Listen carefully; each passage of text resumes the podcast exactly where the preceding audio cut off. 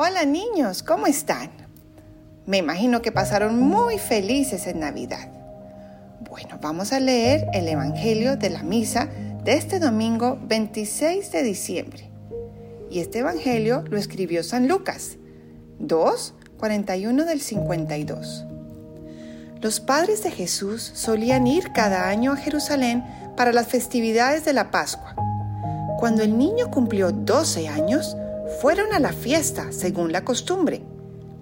Pasados aquellos días, se volvieron, pero el niño Jesús se quedó en Jerusalén, sin que sus padres lo supieran. Creyendo que iba en la caravana, hicieron un día de camino.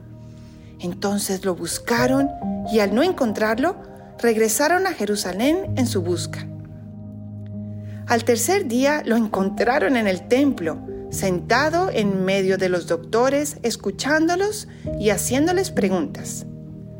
Todos los que lo oían se admiraban de su inteligencia y de sus respuestas. Al verlo, sus padres se quedaron atónitos y su madre le dijo, Hijo mío, ¿por qué te has portado así con nosotros? Tu padre y yo te hemos estado buscando llenos de angustia. Él le respondió, ¿Por qué me andan buscando? ¿No sabían que debo ocuparme en las cosas de mi padre? Ellos no entendieron la respuesta que les dio. Entonces volvió con ellos a Nazaret y siguió sujeto a su autoridad. Su madre conservaba en su corazón todas aquellas cosas.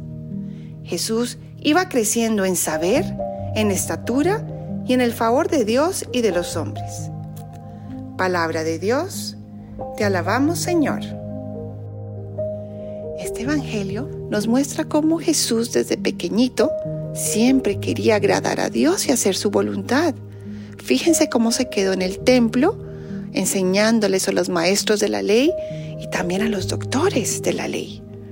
Lo que pasa es que María y José no sabían que se había quedado y por eso se preocuparon muchísimo porque pensaron que algo malo le había pasado. Pero cuando llegaron le hicieron caer en cuenta a Jesús que también tiene que obedecer a papá y a mamá y no preocuparlos.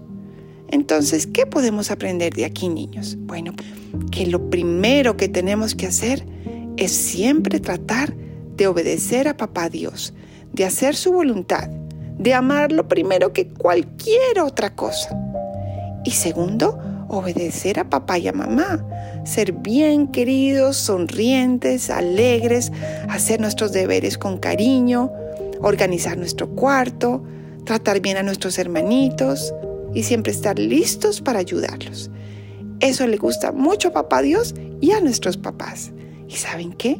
Nuestro corazón se va a poner muy feliz también, porque cuando uno hace el bien, también se pone alegre. Entonces ahora pidámosle a Papito Dios en la misa que nos dé un corazón listo para amarlo y obedecerlo a Él primero y a nuestros papás. Les mando un fuerte abrazo y nos oímos la próxima semana.